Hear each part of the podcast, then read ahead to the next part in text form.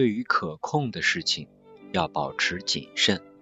对于不可控的事情要保持乐观。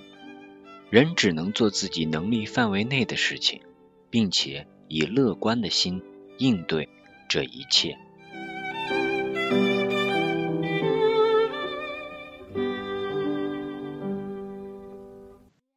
嘿，我是贝子兰。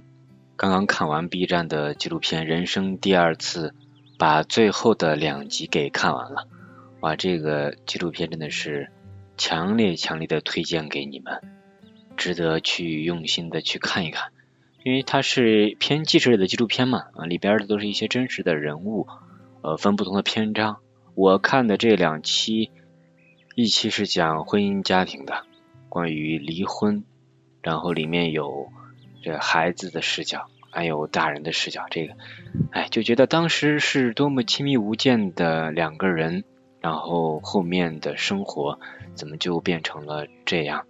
当然，孩子是最无辜的。嗯，看完这个就让人更加的对选择另一半或者说是经营家庭有一个更深的认识吧。然后最后一集讲的是有。这个中年夫妇啊，还有这个刚毕业的技校的学生，在面对生活困难的时候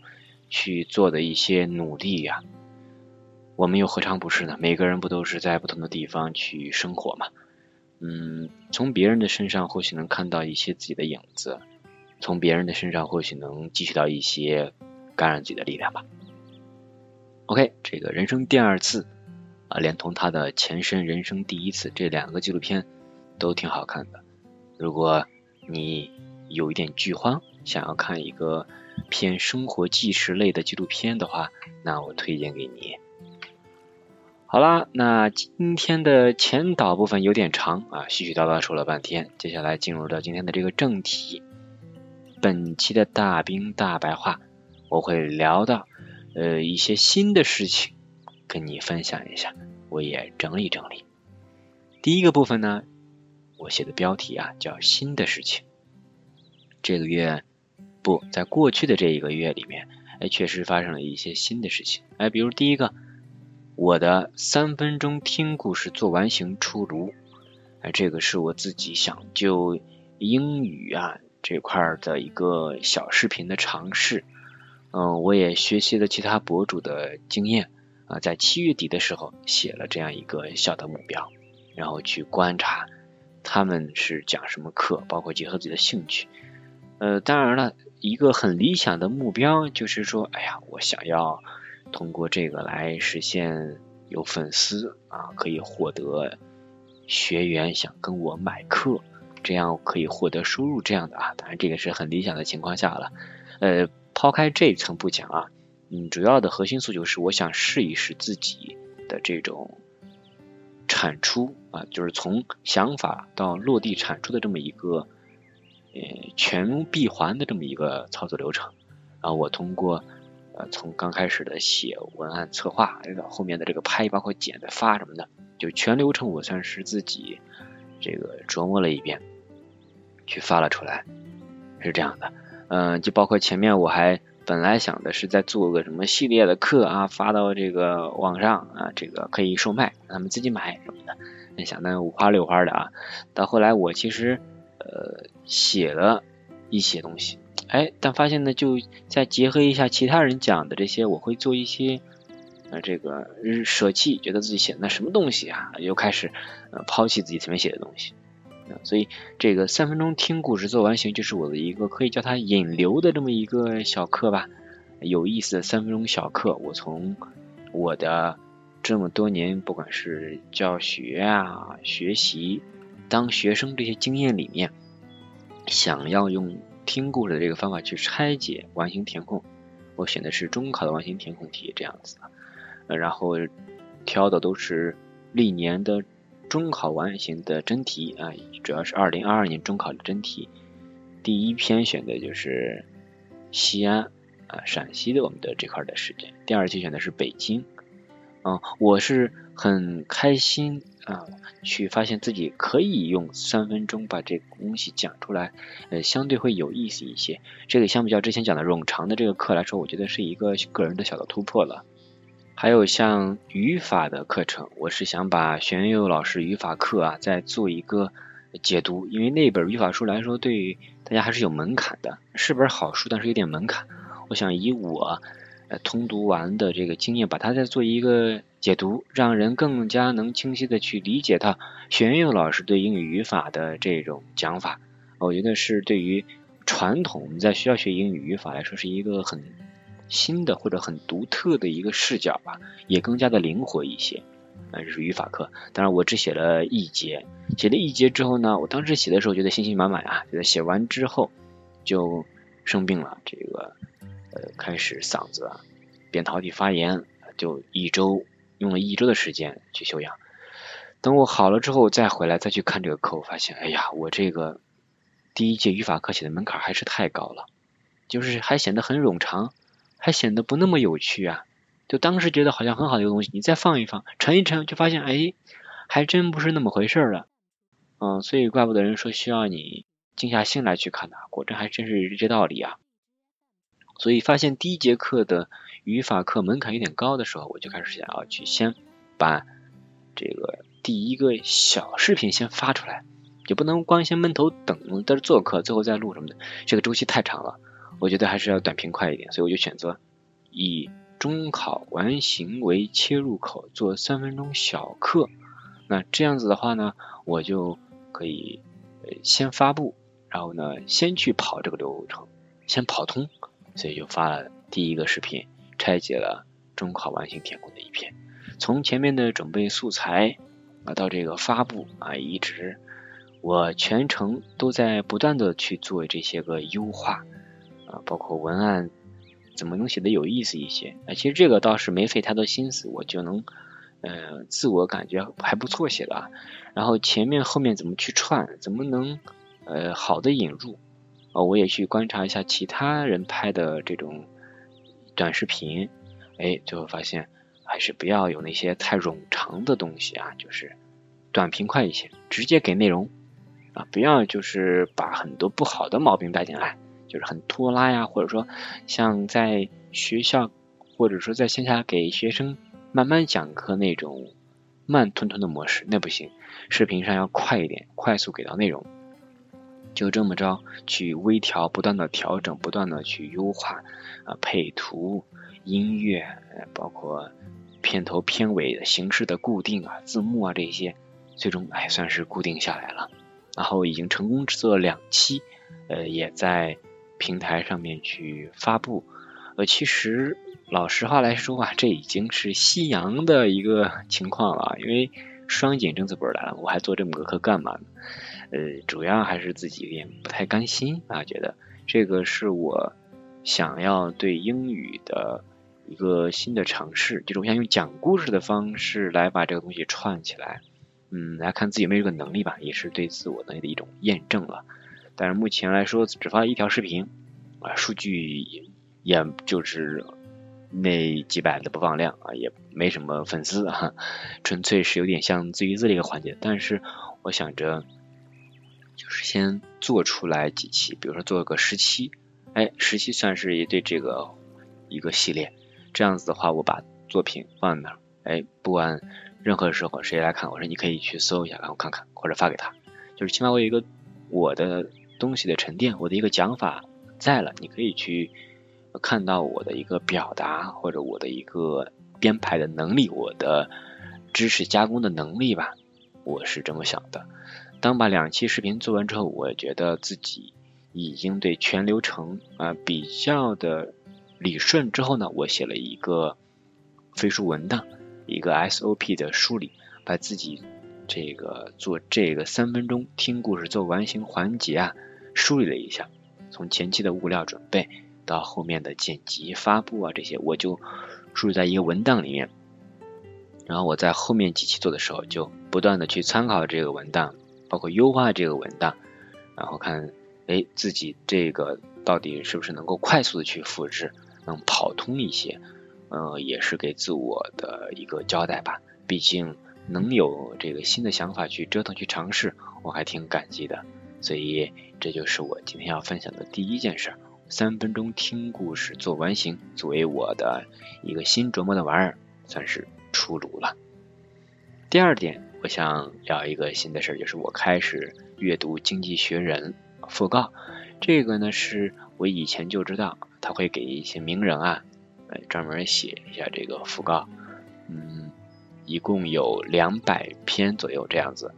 我之前有看到，都很多人推荐这本了，但是呢，我一直没有去看它，因为发现生单词有的时候太多了啊，就是没有耐心去看了。虽然说是。学英语的，但是这里边有很多的这个生词词汇量，我就看着就偶尔会头大，有的时候看不进去了。但无意中就发现我关注的公众号，他有对这本书做了一个拆解，他把它的中英文都能够在这个小程序里面提示出来，还带发音的这种，包括是免费的可以领取。哎，我就。突然发现，哎，那这个之前都有听过，这期人家刚好推了，那就把这个订购下来，哎，所以就零元订购了这本《经济学人》讣告，然后就发现，哎，自己学的还蛮起劲的，截至目前已经学了一周了啊，也有七节了，我是一天看一个人的讣告这样子。我的感触就是说，换了工具之后，阅读会轻松了许多。就原来是全英的那种情况，会有很大的压力啊。包括现在这种是数字化的，在小程序里面，你可以实时看到你做了几篇，然后英文对照、中英对照，然后我还给自己呃加了一些这个，就是查一查它的相关拓展内容，在网上再搜一搜延展内容，这样的话对这个人物也有了更深的一个理解，加深印象。有收获，就是目的不是说去学什么英语啊什么的，这倒不是，就是借由这个文本来去了解这段人物故事，然后从中能学到一些，觉得哎这个用法原来可以这么用啊，学到一些单词的用法，把这些呢也都呃记录在了我的一个飞书文档里面，就是简单记录一下我碰到的好的生词儿。呃，简单的对于每一章节人物做一个小的概括，自己简单记笔记，这样啊加深印象。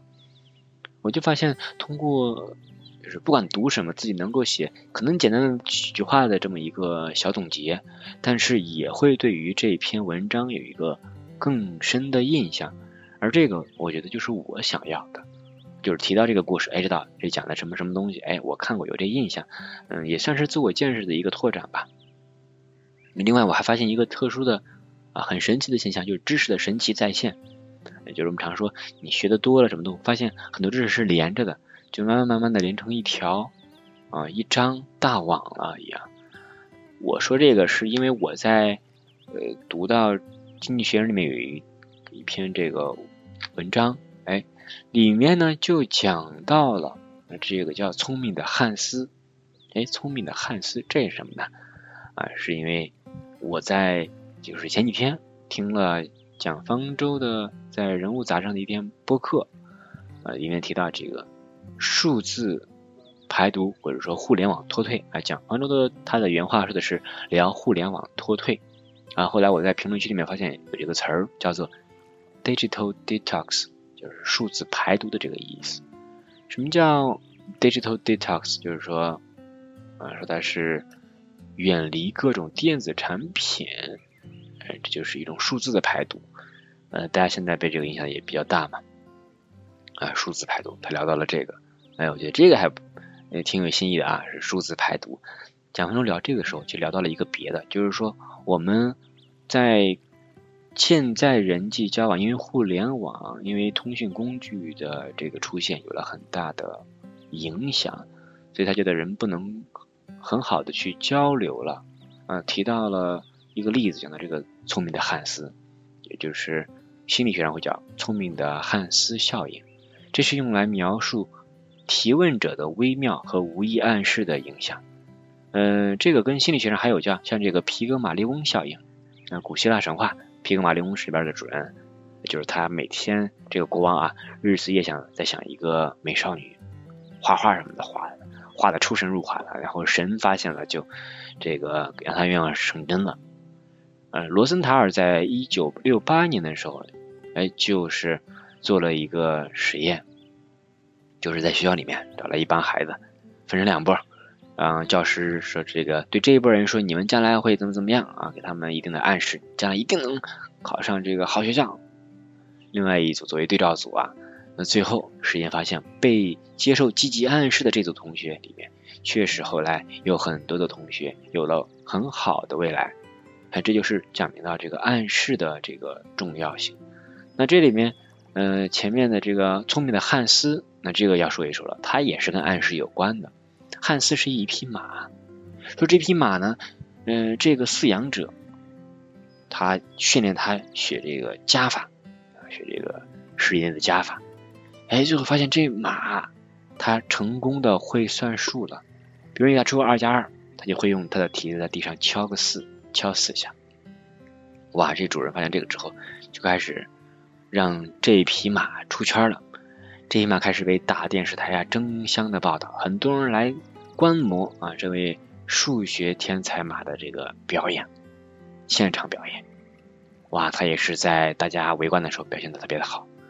后来啊，也派了像一些脑神经学家啊、什么数学家啊什么的来去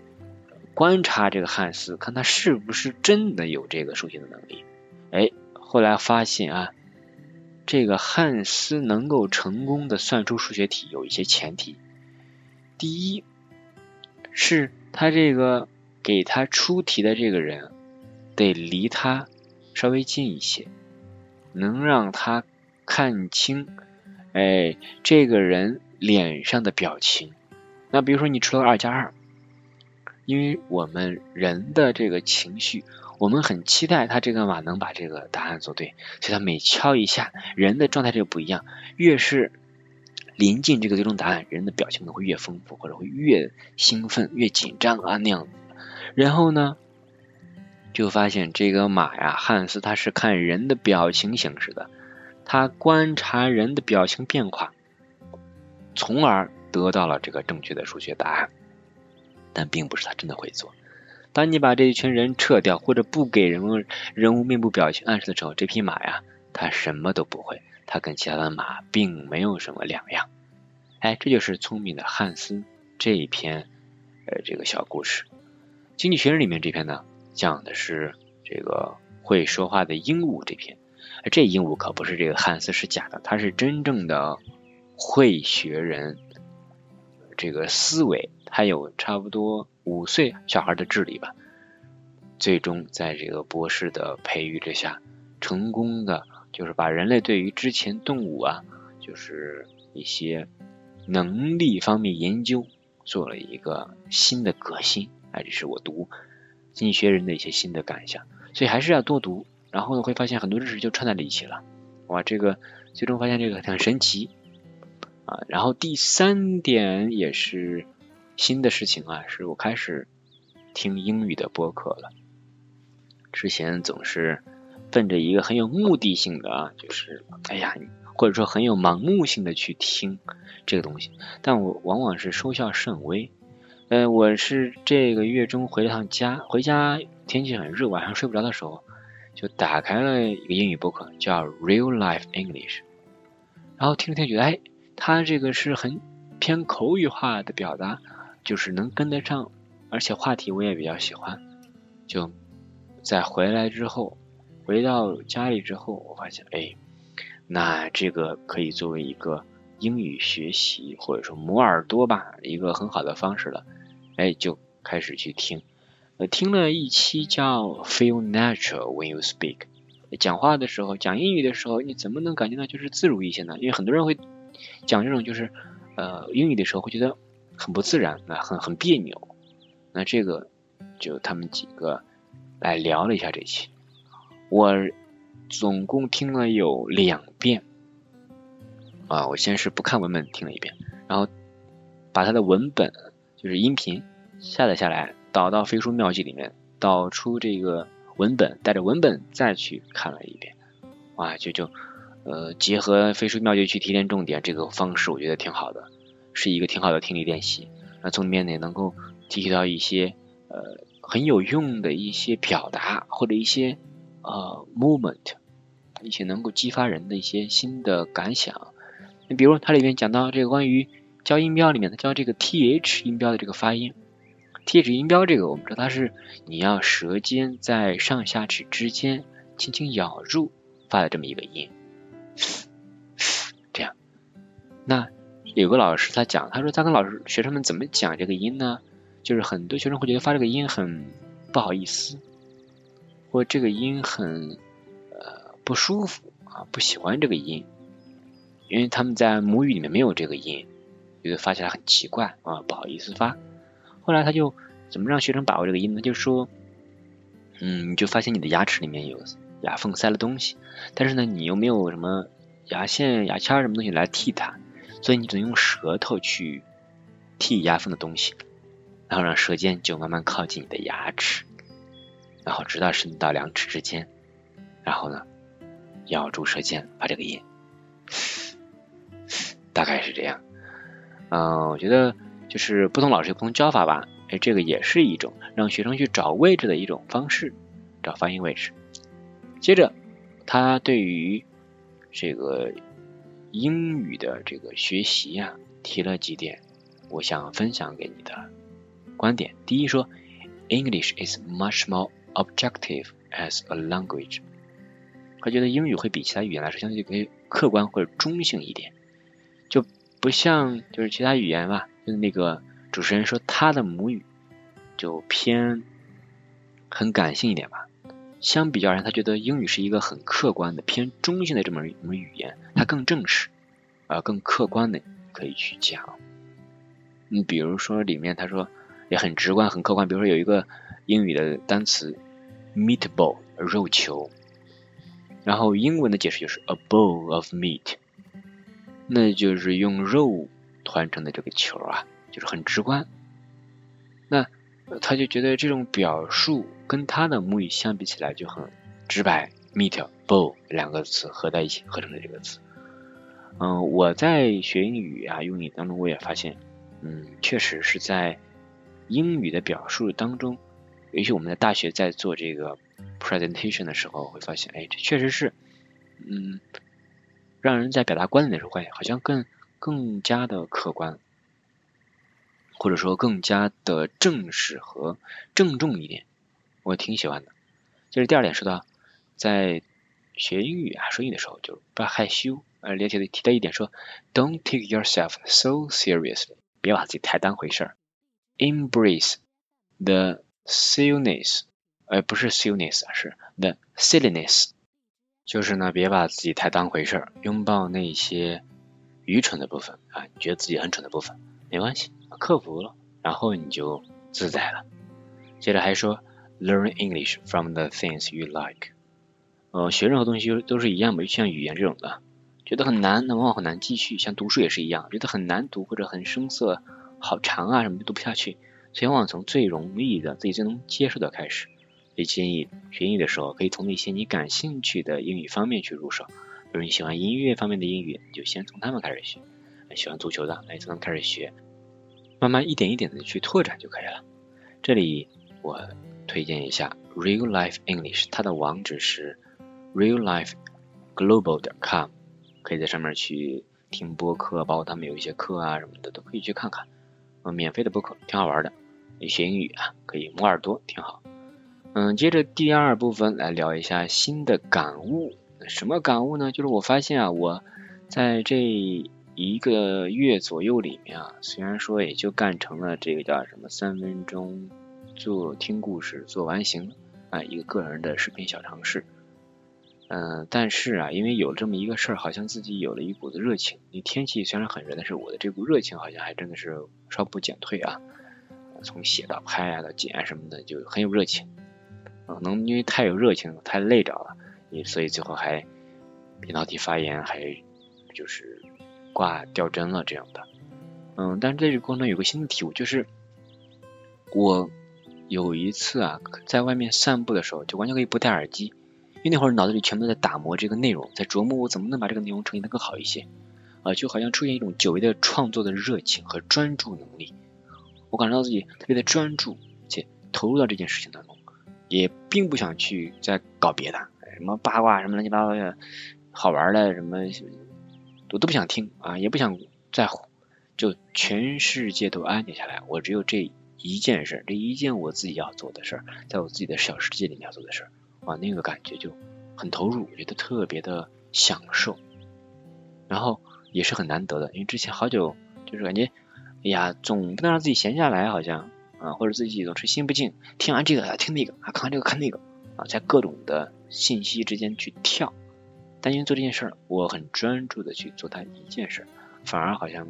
心神还更安宁了一些。还有第二个感受是，我看了小说《如雪如山》，终于把它是看完了。那看完这个小说故事啊，半天睡不着，就萌生了一个新的念头，什么呢？就想给高中的我的好朋友写信，因为我们平时也没有什么去聊天啊，没怎么去聊天。上一次见面还是在婚礼上，在婚礼上见面的，但平时也没有什么聊天。但其实都是嗯，很记着他的，因为在过去的上学生涯里面，就大家的美好的时光就特别的好。包括上一次见面也是，就是一秒钟回到高中的那种亲切的感觉，就觉得很好。所以我读了这本女性作家写的呃很多女性视角的书啊，就特别想送给他们两个，然后萌生了想写信的这个念头。但又想呀，你看好久就没有怎么深度交流了，然后冷不丁写封信过去，这这呀又觉得好像有点唐突啊什么的。反正就是晚上还想了蛮久，折腾来折腾去的。哼 然后到了这第二天，哎，我就把这信写了。截止到录播课的现在，啊，我已经连书带信已经在寄出了。但现在的问题就是，他的那个收件电话啊，呃，我是他以前留的电话，我没有打过电话，也都是微信来聊，没有打过电话了。然后快递员第一次派件没有成功，没有人接听，所以我就等第二次派件吧。我没有提前告诉他我要寄东西，我是想制造一种。惊喜感吧，或者一种惊吓感，总之是一种呃猝不及防的一种意料之外的一种一种感觉啊。但如果说万一这要是联系不上人，快递员最后电话给我打回来了，那我还是得联系他，那就那会儿再说吧。那总之呃我还就比他还紧张，我机器人比他还紧张，写了差不多快小三页吧，小三页的一封信封在了里面，嗯。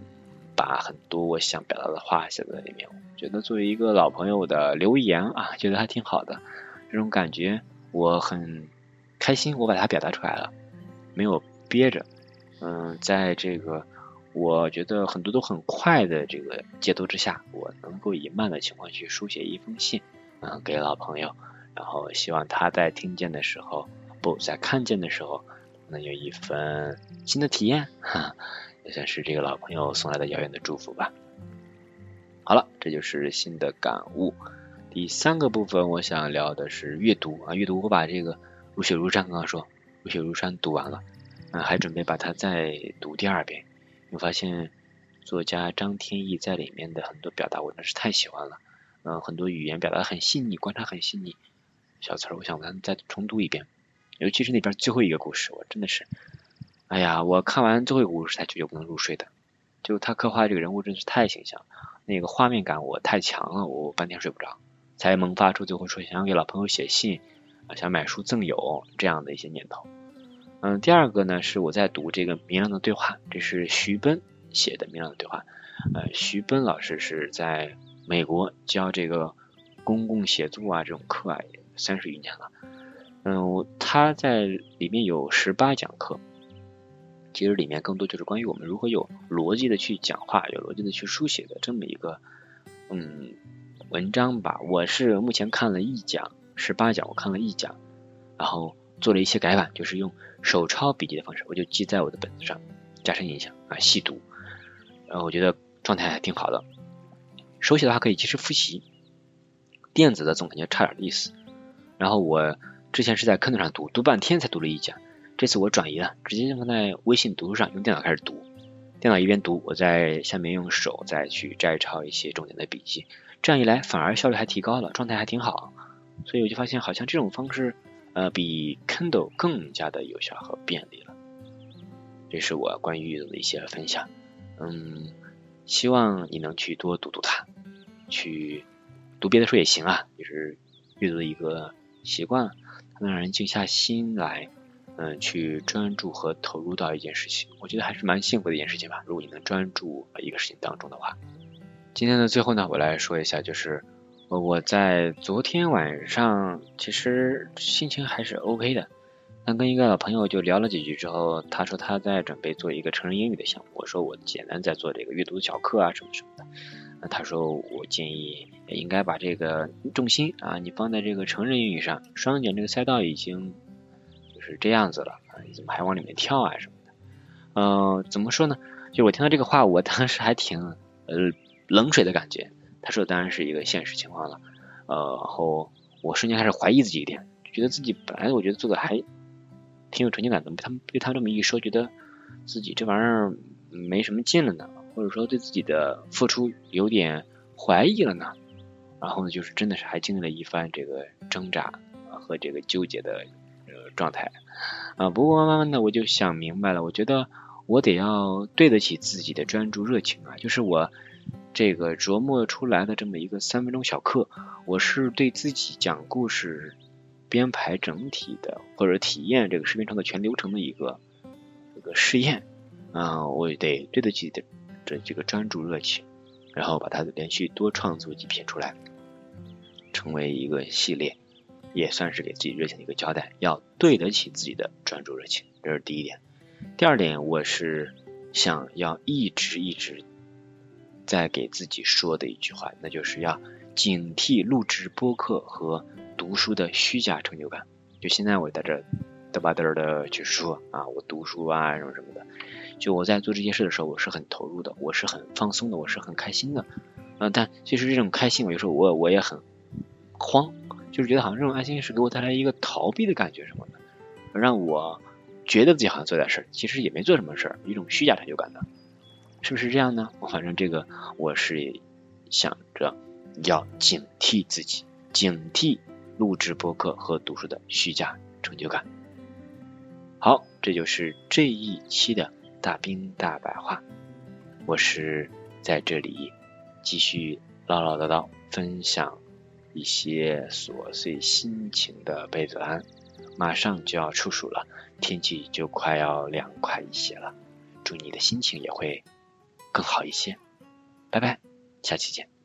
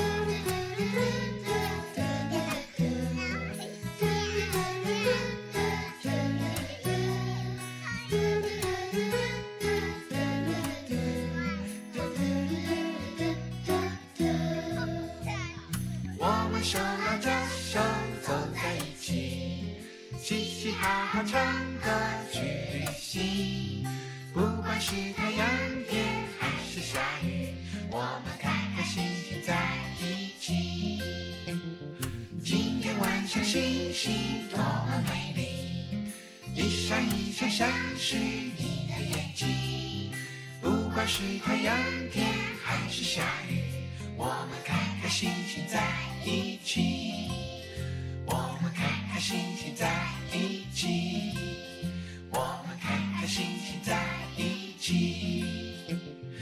Yeah.